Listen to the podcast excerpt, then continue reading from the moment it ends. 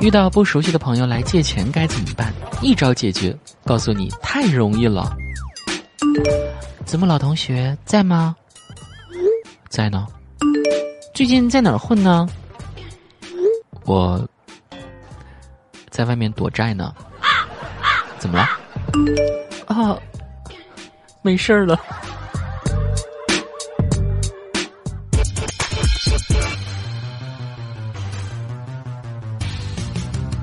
借钱最好的对象是谁呢？这个答案说出来，你可能会感觉到很惊讶，他就是你的上司。找上司借钱可以说百利无一害。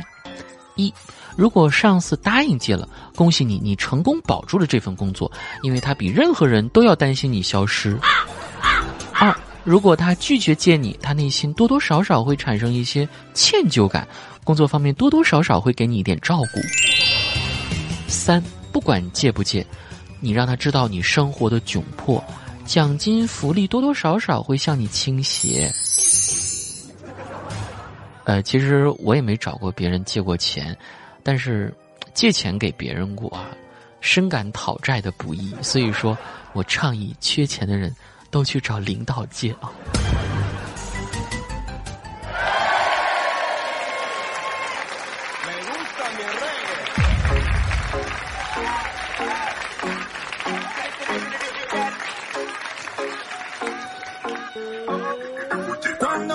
好了各位，欢迎收听喜马拉雅《去你的段子》，我是子木。被别人表白应该是件值得开心的事情，就算对方不是自己喜欢的人，拒绝他也不能过于无情。所以好多人都不好意思将拒绝的话说出口，觉得很尴尬。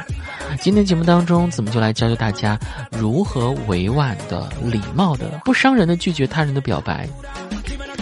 准备好纸巾，因为代入感都好强，我已经开始难过了。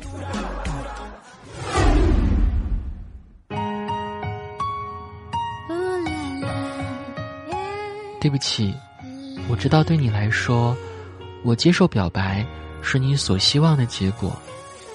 但是对我来说，如果我想要进入一段恋爱，是要很喜欢对方才能答应的。因为我没能像你喜欢我那样喜欢你，所以没有办法就这样答应你。谢谢你的喜欢，希望你以后能遇到互相都喜欢的人，拥有。最完美的爱情。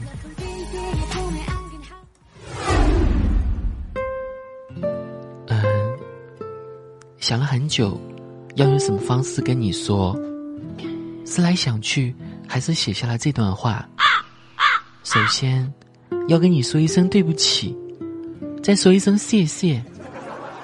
我想了很久，觉得我们可能还是不太合适。你各方面都很好哦。只是我们学校离得实在是太远了。虽然我不排斥异性恋，不是异地恋，状态回来啊。虽然我不排斥异地恋，但是我知道这个实施起来还是很困难的。我觉得直接说清楚是对你的尊重。我是觉得谈恋爱的话，感觉是最重要的。可能我们之间。没有那种感觉吧？其实，我也并没有你想的那么好，所以，希望你可以找到更好的女孩子哦。希望你永远明媚，前程似锦，得偿所愿。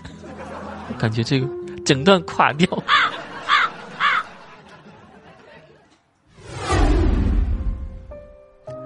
昨天晚上很早就睡觉了。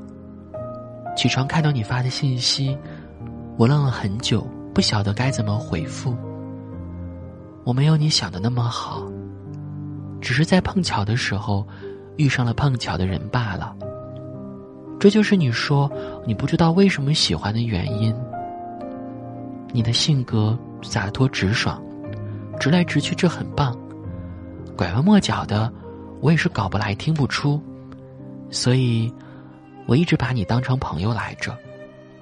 其实，我也想过我们能变成情侣，但是，咱俩不来电啊。我知道，我不能骗你，更不能害你呀。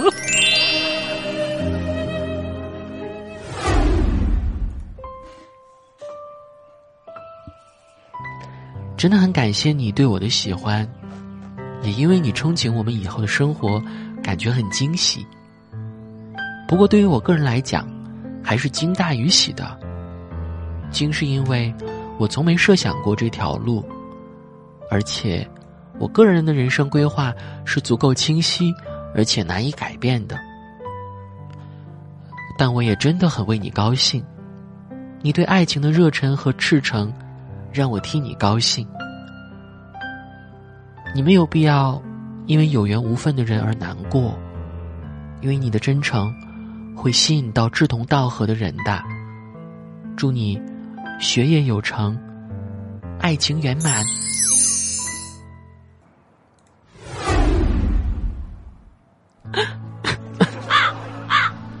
其实，我确实很想跟你在一起的。但是我想了想，我们其实并不合适，是我自己的问题。我可能习惯了一个人，这段时间偶尔想想你，但是不打扰你，我觉得挺好的。对不起，打扰到你了。如果你觉得可以的话，我们可以继续做朋友；不行的话，我尊重你。哎，各位学到了吗？虽然都是拒绝，但是依旧是很温柔。当然，所有的拒绝呢，说实话，归根到底就是因为三个字：不喜欢。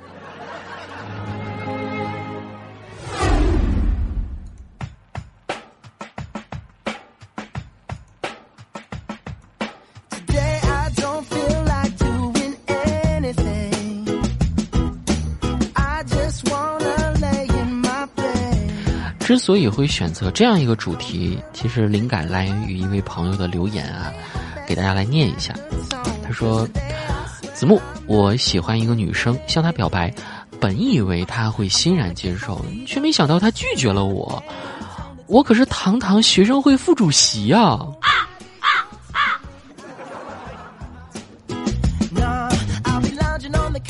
这该怎么办呢？”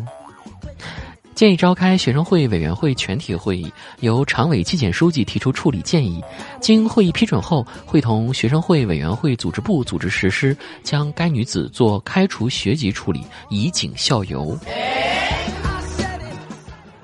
真拿学生会副主席不当领导干部了，并要求各院系各级委员会逐级召开全体会议，查摆问题举一反三，严防问题再次发生。啊！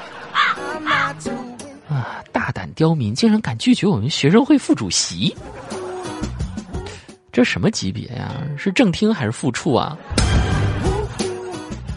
所以说就不好惹啊！